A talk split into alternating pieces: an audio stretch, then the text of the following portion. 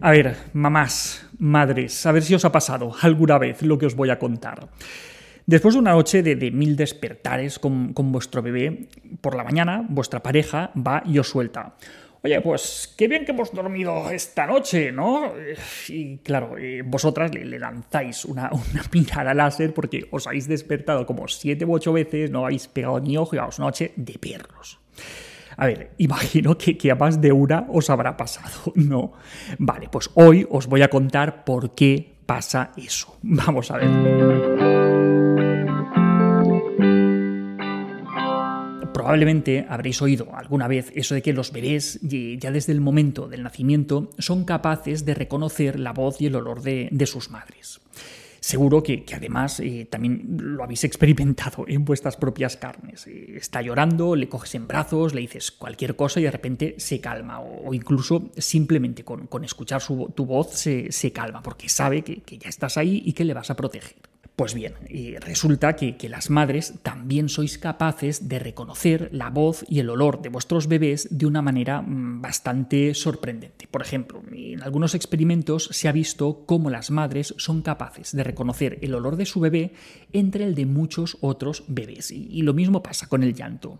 Pueden llorar un montón de bebés que cada madre identifica si es el suyo el que está llorando o si es el del vecino realmente es algo muy práctico, eso de poder identificar el llanto de, tu propio bebé frente al resto, aunque hoy no le veamos tanto la utilidad. La cosa es que no siempre hemos vivido como lo hacemos ahora. Imagina lo complicado que, podría ser dormir hace algunos miles de años, donde toda la tribu dormía en grupo, con 10 o 12 bebés despertándose cada dos por tres durante toda la noche. Claro, en ese contexto pues parece práctico despertarse solo cuando es tu bebé quien te reclama. Pues bien, aunque ya no durmamos en tribus ni, con decenas de bebés despertándose cada noche, parece ser que todavía mantenemos esa habilidad a día de hoy. Yo mismo he escuchado a Conchín, a mi mujer, decir durante muchos años que, la única que, dormía mal en casa era ella, porque tanto los nenes como yo pues, apenas nos enterábamos de, de, los múltiples despertares cada noche para darle teta a uno o al otro. Y eso que dormíamos todos juntos. Sin embargo, con el paso del tiempo hemos llegado a, una situación diferente. Ahora que los mayores han crecido y tenemos otra bebé, hemos desarrollado superpoderes diferentes.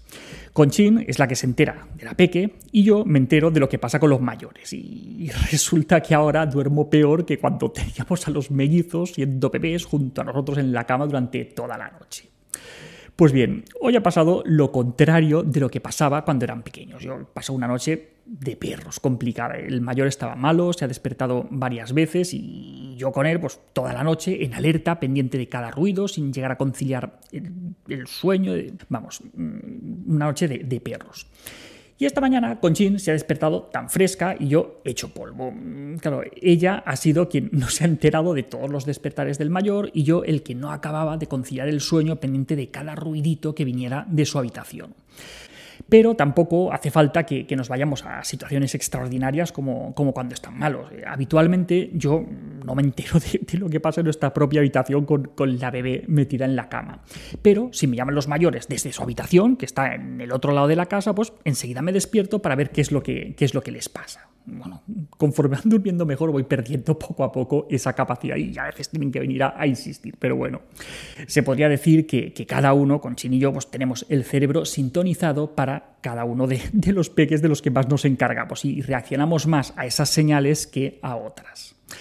Pero cuidado, ojo, que también puede haber otra explicación a todo esto. Quiero pensar que, son pocos, pero también hay padres que se enteran por la noche y se enteran perfectamente, pero se dan la vuelta y se hacen los dormidos como si la cosa no fuera con ellos.